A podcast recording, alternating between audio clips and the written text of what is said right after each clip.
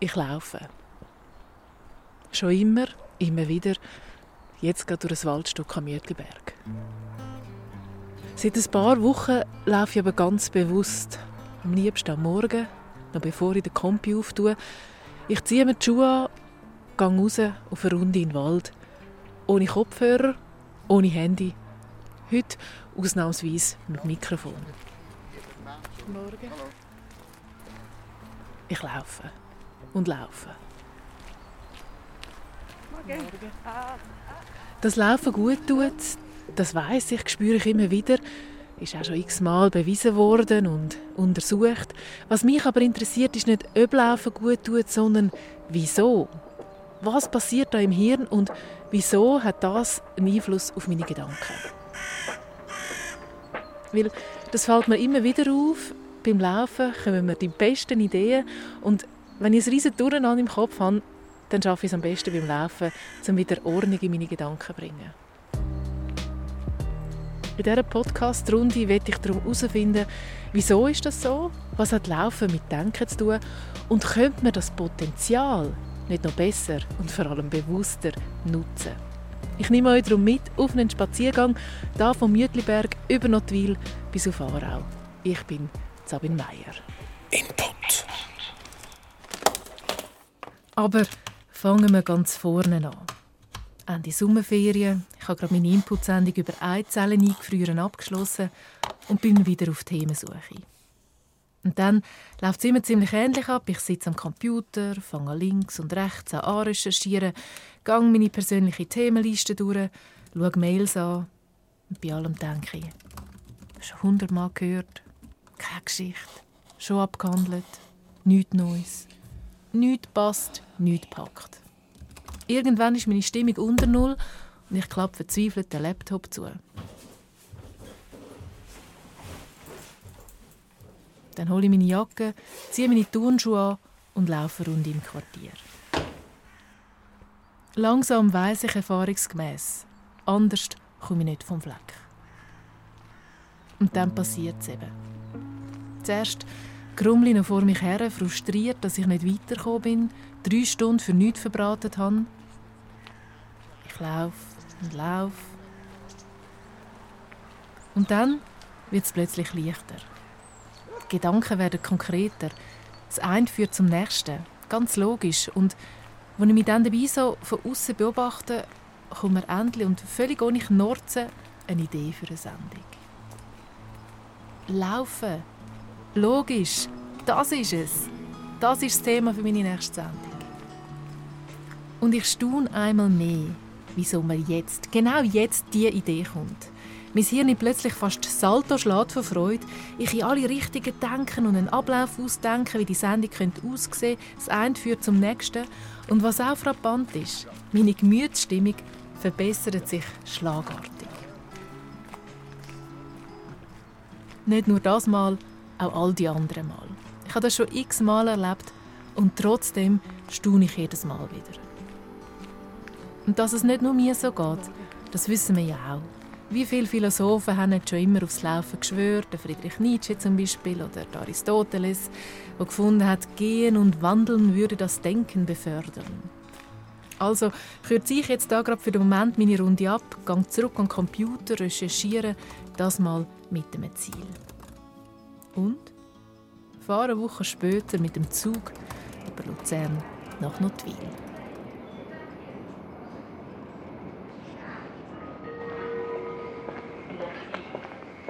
jetzt gerade in Notwil angekommen und laufe zum Paraplegikerzentrum. Dort habe ich mit der Medizinerin abgemacht. Von ihr will ich erfahren, was genau im Körper passiert, wenn wir laufen. Oder eben, und darum bin ich da in Notwil, was passiert, wenn wir nicht mehr laufen können. Ich weiß, auf den ersten Blick ist das vielleicht ein absurd, auf Notwil ins Paraplegikerzentrum um über das Laufen zu reden. Aber ich habe mir überlegt, dass man die Qualität des Laufen, das Potenzial davon wahrscheinlich nie so gut zeigen kann, wie an so einem Ort. Da, wo Menschen sind, die das Laufen entweder wieder Schritt für Schritt lernen müssen, sich erarbeiten müssen oder sich an ein Leben ohne Laufen gewöhnen müssen. In der grossen Eingangshalle vom Paraplegikerzentrum strahlt mich Anke Schill-Seiler an.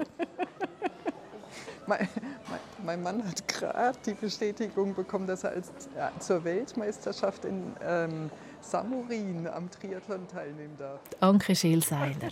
Sie ist seit 16 Jahren hier in Notwil als leitende Ärztin Paraplegiologie.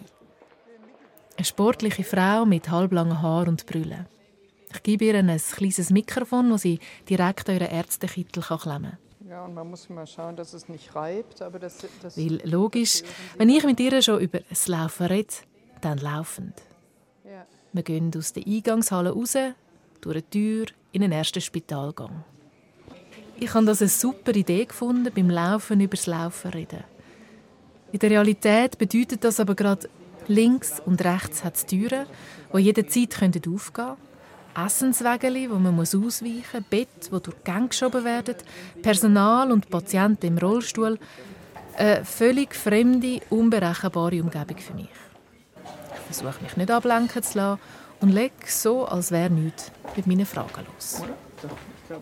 Wir laufen jetzt da miteinander. Was passiert jetzt aus rein medizinischer Sicht, während wir da laufen in meinem Körper? Ja, da ist Ihr Unbewusstes und Ihr Gehirn damit beschäftigt, ständig sensible Informationen mit motorischen Impulsen zu verbinden. Das heißt, mein ganzes Hirn ist jetzt gerade aktiviert und scannt bewusst und vor allem auch unbewusst die Umgebung, nimmt alle Eindrücke auf und entscheidet dann, wie ich laufe und woher.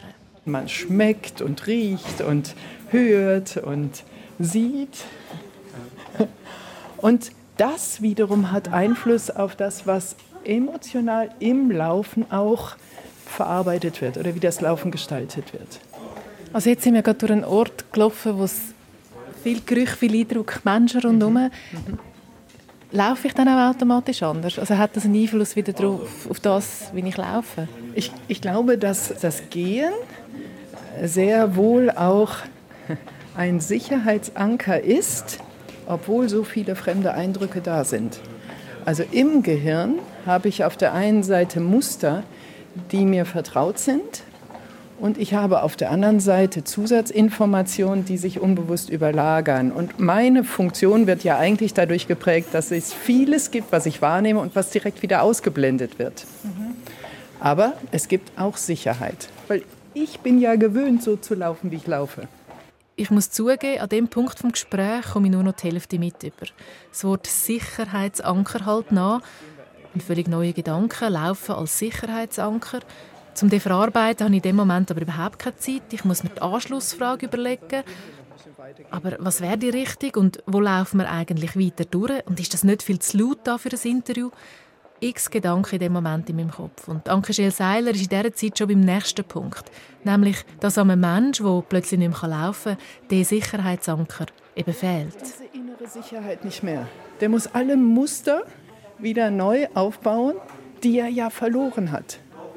Und der kann nicht schwätzen, hören, sehen in einer fremden Umgebung, weil er sich hoch konzentrieren muss auf die Situation. Wenn Laufen so viel Konzentration fordert, dass anders nicht mehr geht, was das heißt, spüre ich in dem Moment gerade selber. Ich denke gerade jetzt, ich will auch, Sie merken vielleicht, ich will stehen bleiben im Laufen, weil ich so fest am Denken bin, dass mich das Laufen gerade überfordert. Also ist das jetzt genau so ein Effekt? Yeah. Okay. Und man darf dem nachgeben. Ähm, Jetzt habe ich dafür meine Nachfrage vergessen. Mein Hirn ist schon der Kapazitätsgrenze, weil ich gleichzeitig noch überlegt habe, ob wir da vorne sollen, aufs Sofa sitzen um mitreden. Es ist beeindruckend, wenn man so klar spürt, wie einem der Körper sagt, dass die Kapazitätsgrenze erreicht ist. Laufen jetzt nicht auch noch drin liegt. Mir ist das noch nie so bewusst aufgefallen. Wobei, wenn ich so darüber nachdenke, ihr kennt das sicher auch, wenn ich mit jemandem zum Gang laufe und das Gespräch wird aus irgendeinem Grund komplex, dann bleiben wir meistens kurz stehen und reden an Ort und Stelle weiter. Ich lerne also. Laufen läuft nur dann rund, wenn das Hirn nicht zu noch extrem gefordert ist. Sex, weil die Umgebung völlig neu ist. Sex, weil man sich gerade mega konzentrieren muss. Sex, weil der Körper nicht mehr einfach so laufen kann, wie er sich gewöhnt ist. Also gut. Ich verabschiede mich also von meiner Idee, das Gespräch im Laufen zu führen und danke Scheel Seiler führt mich darum in ein ruhiges Pausenräumchen.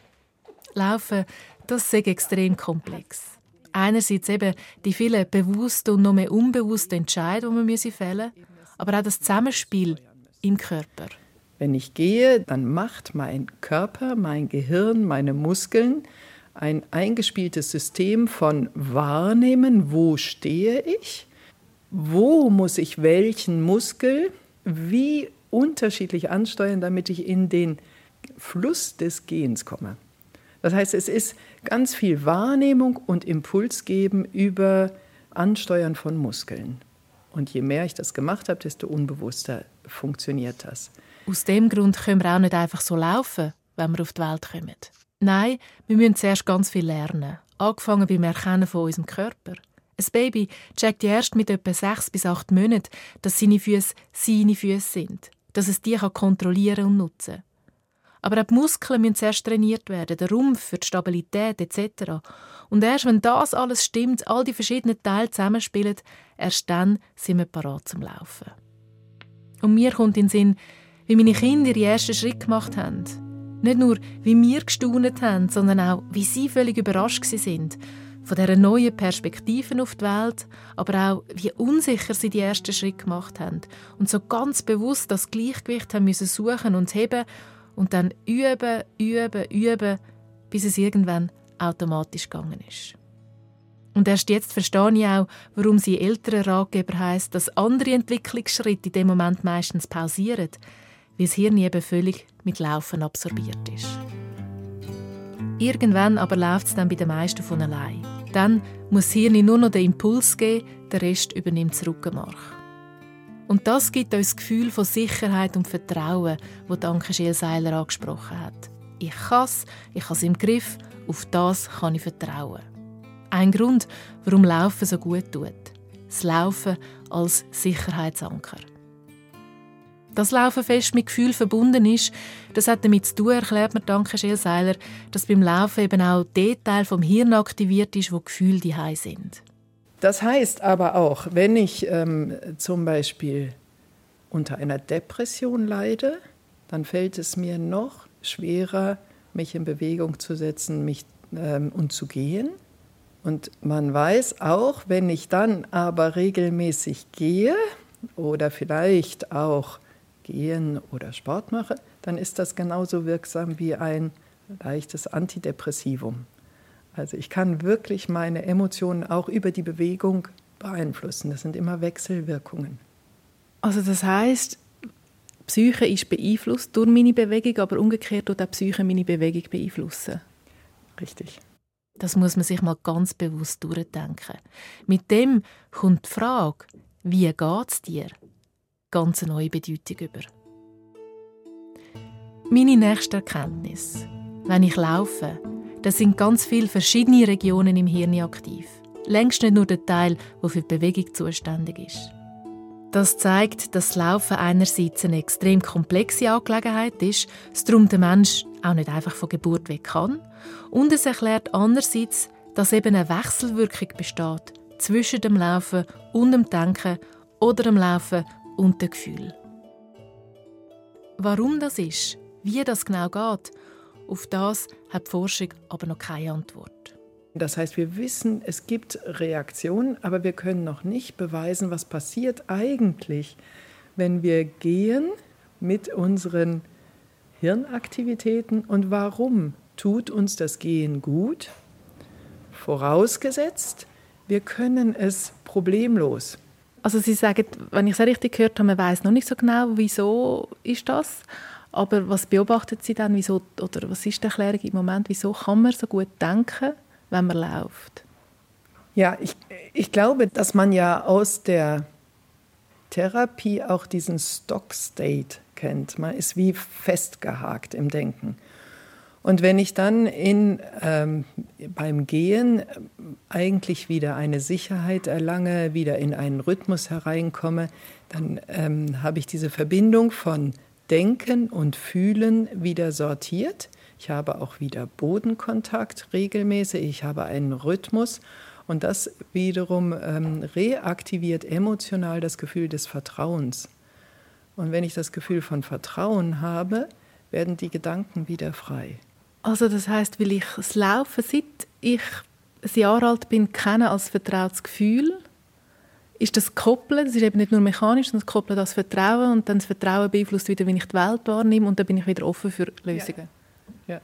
Und das Vertrauen wird noch verstärkt durch die wortwörtliche Bodenhaftung beim Laufen und den Rhythmus vom Laufen. Ich glaube, dass der Rhythmus ähm, auch ein Teil des Vertrautseins ist. Und Rhythmus, ähm, das weiß man wiederum aus der musiktherapeutischen Forschung, Rhythmus hat etwas auch von Sicherheit ähm, und Orientierung zu tun und von Individualität. Jeder Mensch hat seinen ganz persönlichen Rhythmus. Anke Scheel-Seiler empfiehlt darum auch, um die volle Wirkung vom Laufen zu spüren, allein zu laufen, damit man in seinem Tempo unterwegs sein kann. All das, was wir jetzt besprochen haben, ist das ein Unterschied, ob ich schnell vom Computer zu der Kaffeemaschine laufe oder ob ich auf einen Waldspaziergang gang und 20 Minuten, eine halbe Stunde unterwegs bin? Ja, das ist natürlich ein Unterschied. Aber ergänzt sie dann sofort, man kann natürlich gewisse Teile vom Waldspaziergang auch auf dem Weg zu der Kaffeemaschine reaktivieren. Aber das brauche ich ein bisschen Training. Das Schöne beim Waldspaziergang ist, ich bin unterwegs und irgendwann, das kennt man auch von den Langzeitwanderungen, irgendwann hat man den Rhythmus gefunden und in dem fühlt man sich wohl und der passt zu einem selber. Und in dem Moment, wo ich im Wald bin, da habe ich natürlich, äh, höre ich Vögel, dann sehe ich grüne Bäume, dann rieche ich die, das frische Gras oder die, den frischen Farn. Und das heißt, ich habe im Gehirn ein ganzes Bild, was reaktiviert wird auf der Suche nach dem Glück. Und wenn ich jetzt dann merke, zum Beispiel, ich bin im Stress irgendwo am Computer, ich hake fest, dann gibt es die Möglichkeit, kurz innezuhalten, sich selber zu sortieren, kurz das Bild Waldspaziergang zu reaktivieren und dann kann ich wenn ich die Möglichkeit habe, noch mehr reaktivieren, wenn ich kurz aufstehe und eigentlich im Tempo vom Waldspaziergang zur Kaffeemaschine gehe. Und dann habe ich in dem Moment für mich gesorgt und habe ganz viele Vernetzungen im Gehirn aktiviert. Das heißt, ich nutze eigentlich, aber für das muss ich einfach schon den Waldspaziergang ein paar Mal gemacht haben, dass ich es verinnerlicht habe. Ja. Also, wenn ich genug viel meine Waldrunde mache, der Rhythmus, der Duft, die Bilder richtig aufsauge und in mir verankere, Stichwort Achtsamkeit, dann kann ich diesen Effekt auch in anderen Situationen nutzen. Dann checkt mein Körper, sobald ich das Tempo vom Wald anschlage, mir die Bäume vorstellen, jetzt gibt es Raum zum Denken. Wäre doch wunderbar, wenn man ab und zu auch zwischen Computer und Kaffeemaschine die Klarheit und Ruhe von einer Morgenrunde im Wald reaktivieren können. Aus dem Grund funktioniert Laufen und Lernen übrigens auch so gut, weil auch dann kann Hirn auf ganz verschiedene Eindrücke zurückgreifen. Es ist äh, beeindruckend, wie eben Assoziation äh, sinnvoll ist, aber auch äh, die Idee beim Vokabellernen. Ja, ich mache es im Sitzen, klar, da konzentriere ich mich. Ja, ich mache es im Laufen und plötzlich ist es mit anderen ähm, Strukturen im Gehirn vernetzt. Ich glaube, es ist das Ausnutzen der Zönästhesien, des gemeinsamen ähm, Wahrnehmens und Verankerns. Also ich höre oft Podcast beim Laufen und kann noch genau sagen, an welchem Eck ich welchen Inhalt höre. Das ist das, wo ich dann wie noch so andere wie Hilfsmittel habe. Eigentlich. Ja, das ist die, die, dieses eben Zönästhesie heißt ja, ich nehme einen Inhalt wahr und gleichzeitig vernetzt mein Gehirn äh, Bilder und Geruch und Geräusche. Und das kann ich auch äh, reaktivieren, wenn ich mich in einen guten State hineinversetzen will, dass ich das wieder erinnere und trigger. Eigentlich logisch. So wie man das auch von negativen, dramatischen Situationen kennt, geht es eben auch in die positive Richtung. Laufen. Zum Schluss brennt mir noch eine Frage unter den Nägeln. Wie fest ist Gehen ist natürlich ein, ein bisschen komisch, wenn ich die Frage da an dem Ort stelle, aber wie, wie fest ist es irgendwie fast eine Lebensnotwendigkeit? Also wie fest können wir gar nicht anders als laufen? Alle unsere Patienten sagen am Anfang, wenn sie kommen und wir ihnen mitteilen, sie haben eine Verletzung im Rückenmark, das nennt man Querschnittlähmung, die sie haben, und die sagen, aber mein größtes Ziel ist, dass ich hier wieder herauslaufe. Und das Ziel ist essentiell und ich glaube, ich habe noch nie einen Patienten gehört, der es nicht gesagt hat. Das heißt, in die Identität gehört das Gehen eigentlich hinein. Und von daher ist es essentiell, aber wie wir hier sehen, nicht lebensnotwendig. Laufen als Teil von unserer Identität. Ich laufe, also bin ich. Wie fest das in uns verankert ist, wird mir erst jetzt da im Gespräch im Paraplegikerzentrum bewusst. Wir wissen jetzt also, was man im Hirn beobachten beim Laufen. Dass ganz viel aktiv ist, ganz viel vernetzt ist und sich gegenseitig beeinflusst. Aber was noch offen ist, wie kann ich das bewusst nutzen? Also zieht es mir ein paar Tage später noch weiter. Und laufe zum Tram, auf dem Weg nach Aarau wo ich mich mit dem Hannes Leo Meyer treffe. Er ist ein sogenannter G-Coach, lernt einem aber auch das achtsame Gehen und verspricht, dass man mit ihm eine neue G-Kompetenz bekommt. Und ich hoffe mir vor allem aber auch mit ihm bewusst das Potenzial vom Laufen noch ein bisschen auszuschöpfen. Zu sehen, wie kann ich ganz bewusst das Laufen einsetzen, um meine Ziele zu erreichen. Nicht nur örtlich, sondern eben auch mental. Ich nehme also den Zug nach Aarau. Am Bahnhof erkenne ich den Hannes Leo Meyer schon von weitem. Der G-Coach muss der Mann sein mit Hut, Federn, Wanderstock und kariertem Haar.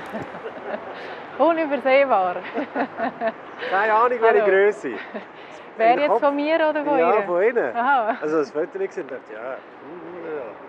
1,75. 1,75. Genau. Guten Tag. Ja, gleichfalls. Geh oder stopp? Geh. Solange das Wetter noch hebt, oder? Ja. Wir laufen los. Mit ihm versuche ich es nochmal, das Gespräch im Laufen aufzunehmen. Das Mal sind die Bedingungen besser. Der Weg geht einfach den Aaren an. Ich kenne ihn zwar auch nicht, aber ich erwarte keine Überraschungen. Und es geht weniger um wissenschaftliche, komplexe Prozesse, sondern vielmehr ums Gespüren. Wir laufen los. Und noch während ich die erste Frage stelle, signalisiert mir Hannes Leo Meyer mit seiner Hand, dass ich doch ein bisschen mein Tempo drosseln soll. Ich bin schon zu schnell unterwegs, okay? Das ist also, das Problem, das wenn man zusammen läuft, oder? Es ist aber auch spannend, dass natürlich das schnelle Denken das schnelle Laufen macht, respektive ja. das langsamere Laufen hilft, dass das Denken nicht langsamer ist. Und ich laufe sehr selten langsam. Okay. Wir können sehr schnell. Nein, nein, Wenn ihr das Denken gerne schnell laufen können wir gerne laufen. Die Herausforderung ist ja, sich anpassen aneinander, Ich tue mich mal an Ihnen anpassen, ist gut. Gut, ich lerne also schon meine nächste Lektion. Das Tempo vom Laufen hat auch einen Einfluss auf das Tempo der Gedanken. Ich gebe mir also Mühe und laufe langsamer, was für mich schwieriger ist als denkt. Der Hannes Leo Meyer erzählt mir in der Zwischenzeit, wie er zum G-Coach geworden ist als Thema, dass ich auch den Mut hatte, mich wirklich auf das Laufen wie hauptberuflich und als Hauptkompetenz von mir selber einzulassen. Das ist erst nach 50 passiert. Vorher hat er 20 Jahre lang als Theaterregisseur und Schauspieler in der freien Theaterszene geschafft. Hat dann irgendwann die Bühne hinter sich gelassen, hat verschiedene Weiterbildungen im Bereich Coaching gemacht und hat seinen ersten Beruf Primarlehrer wieder aufgenommen. Parallel dazu hat das Laufen in seinem Leben immer mehr Platz eingenommen. Und irgendwann sagt dann das eine zum anderen gekommen und er hat gemerkt, dass er all seine Erfahrung und seine Ausbildungen mit dem Laufen kombinieren kann. Und so bietet er das G-Coaching seit drei Jahren an. Wobei ich merke schnell, dass er das Laufen nicht einfach als Werkzeug braucht, wie viele, die so Coachings im Laufen anbieten, sondern dass er das Laufen regelrecht zelebriert wenn wir jetzt so da laufen, das, was sagen Sie mir? Wie muss ich, gibt es ein richtig oder ein falsch Laufen? Wie, wie gehe ich als Laie an das Laufen an? Also ich glaube, einer der schönsten Zugänge ist Staunen. das Staunen und das Feiern. Vom Laufen? Ja. Also wenn man denkt, wie viel Körperoberfläche wir haben und dass wir beim Laufen unseren Körper auf 4% von unserer Körperoberfläche abstellen, abstützen. Und dass wir dann noch fähig sind, so quasi für sie zu kommen. Und dass wir sogar hinter sie laufen können und dass wir können reden miteinander. Dass der Atem mitgeht und ich jetzt eine Feder finde. Ich glaube einfach mal das Staunen grundsätzlich. Und der geht, das Staunen geht ja weit. Es geht nur mal eins, dass man es kann. Links, rechts, links, links. rechts. Da geht das Staunen dorthin, dass man das Laufen kann variieren kann. Man kann schnell und langsam laufen. Es gibt aber auch ein Schlendern, es gibt ein Flanieren, es gibt ein Hetzen, es gibt ein Starksen. Also es gibt ganz, ganz, ganz viel. Auch es gibt ja zum Beispiel zum Thema Verb. Also gibt es kein Verb im Deutschen, wo man so viele Präfix kann vorne herrenken wie gehen. Aufgehen, übergehen, untergehen, angehen. Das sind etwa 38 oder 39. Wie können Sie dann das Laufen bewusst als Werkzeug nutzen? Was ja noch viel ist, ich probiere, wenn ich mit den Leuten unterwegs bin, möglichst wenig über das Gehen selber zu reden. Also es geht nicht darum, dass sie in dem Moment, wo sie laufen, noch schauen, wie sie laufen. Sondern? Es geht aber mehr darum, zu schauen, wie es läuft. Oder wie die Frage, die sie selber haben, wie es mit der läuft. Und wie sie aus den Kompetenzen vom Gehen, ohne dass man das jetzt direkt verbalisiert, wie sie aus der Kompetenz oder aus der Erfahrung, dass es jetzt gerade läuft, das können wir übernehmen, dass es in der anderen Fragestellung auch zu laufen kommt. Oder eben, weil es permanent nur läuft, eventuell auch mal eine Zeit wäre, um zu sagen, okay, ankommen, was würde das heißen? Wie fühlt es sich jetzt gerade an? Ah, macht es ein Angst? Okay, gehen wir noch ein bisschen. Und der Handlungsspielraum von eben können zurücknehmen, mehr geben, eine Erfahrung machen damit, mit dieser Erfahrung wieder umgehen, das ist eigentlich da, was mich interessiert. Ich kann nicht Rezept, ich will nicht Rezept vermitteln, das ist langweilig. Laufen in seiner vollen Breite wahrnehmen und vor allem auch als Übersetzung von unserer Psyche. Acht Jahre ist es her, wo Hannes Leo Meyer angefangen hat, sich ganz bewusst mit dem Laufen auseinanderzusetzen. Für das hat er seine Laufbiografie, wie er es nennt, aufgeschafft. Und so gemerkt zum Beispiel, dass Laufen schon immer eine Rolle gespielt hat in seinem Leben. Sei es als kleiner Bub, wo er am liebsten zu Fuß über den Berg seine Verwandten ist besuchen, in einem Alter, wo die meisten Kinder nicht so gerne zu Fuß unterwegs sind. Oder später, Anfangs 20, wo er während drei Monaten von Einsiedeln auf dem Pilgerweg auf Santiago de Compostela in Spanien gelaufen ist. Und das Spannende war, dass ich nach drei Monaten mich mit dem auseinandersetzen die, die lapidaren drei Sätze geschrieben habe. Anscheinend muss im Gehen mehr drin sein, als nur von A nach B zu kommen, wenn man das so leidenschaftlich unter so viel Mühsalen und so lange Zeit tut und es einem auch noch wohl bekommt.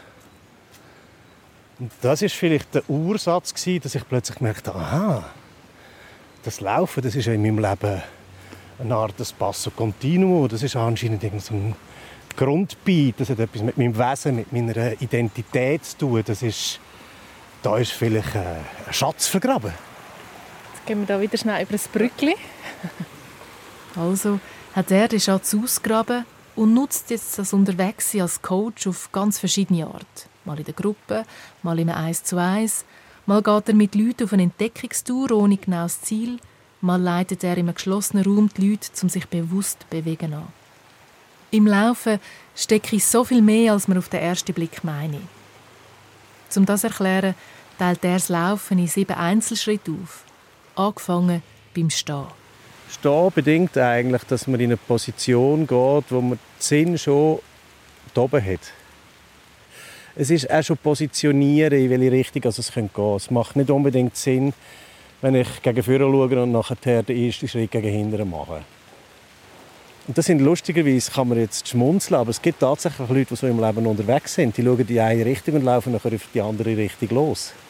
Und wenn wir miteinander über solches Zeug unterhalten, passieren bei gewissen Leuten extreme Aha-Effekte, wo man doch sehr auch witzig kann damit umgehen ohne dass das beschwerend ist und ohne dass man nachher sagt, das Gott, ich habe das Leben lang etwas falsch gemacht, sondern mehr so, oh wow, man kann es auch anders. Und so wie er es steht, wo stehe ich, bin ich parat, woher will ich, wie als Übersetzung fürs Innere nutzt, nutzt er auch noch sechs andere Aspekte vom Laufen. Dazu gehört zum Beispiel als zweites das Fallen. Das heißt, dann, wenn man den Fuß lupft und es aushalten muss, dass man im Moment keinen festen Stand hat, aus dem Gleichgewicht muss kommen, zum vorwärts zu kommen. Als drittes kommt das Schwingen von einem Schritt zum nächsten. Dann das Wahrnehmen von der Umgebung, alle Sinn nutzen. Das Variieren vom Tempo. Nachher so merken, aha, ich kann ja mit meinem Tempo spielen. Und ich mache es. Also beim Schwingen kann es passieren, dass es selber macht. Oder? Nachher wirklich sich entscheiden, ich laufe jetzt einfach halb so schnell.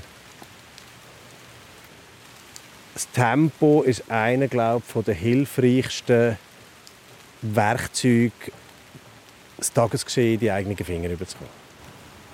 Der sechste Punkt, den er damit arbeitet, ist, sich orientieren, woher will ich, von wo komme ich, bin ich auf meinem Weg und am Schluss geht es ums Ankommen.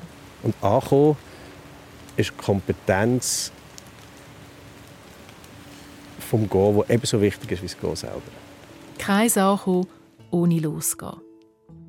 Es sind alles eigentlich ganz einfache Aussagen, völlig logisch, aber wenn man sie sich mal so bewusst auf die Zunge zergehen lässt, kein Ankommen ohne Losgehen, dann merkt man, wie sie sich ausbreitet, nachhaltet und eine Wirkung entfaltet.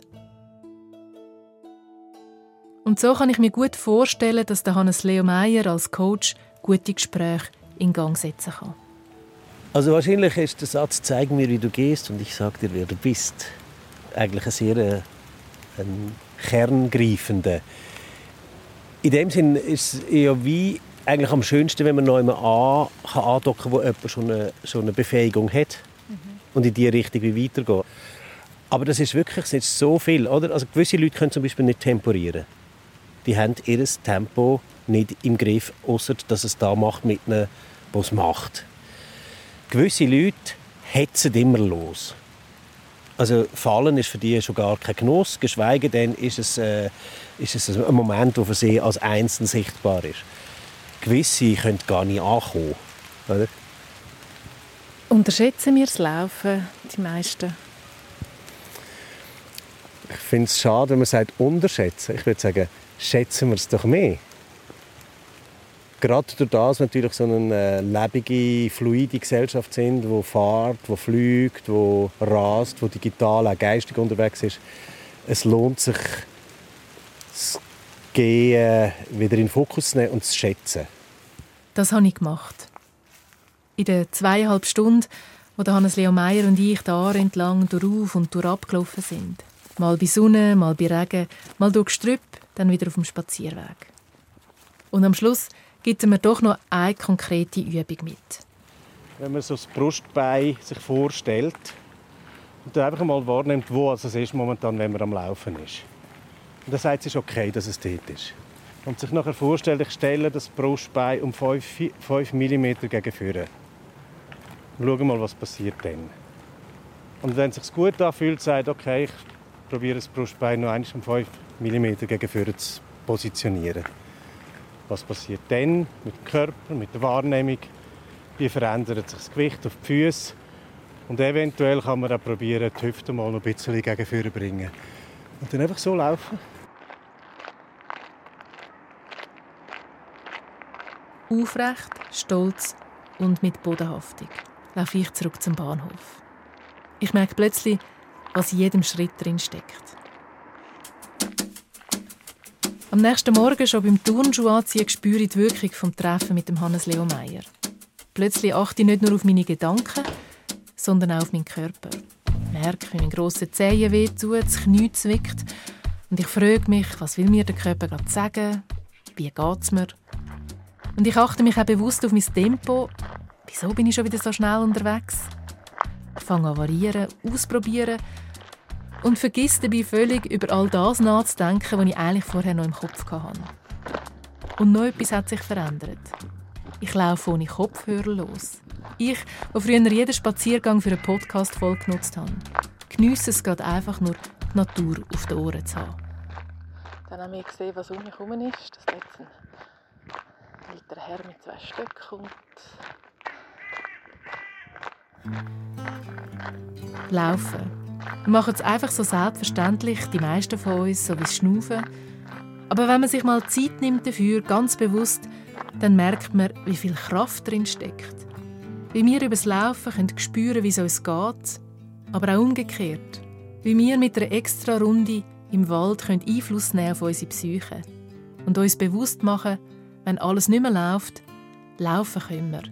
Das geht. Input.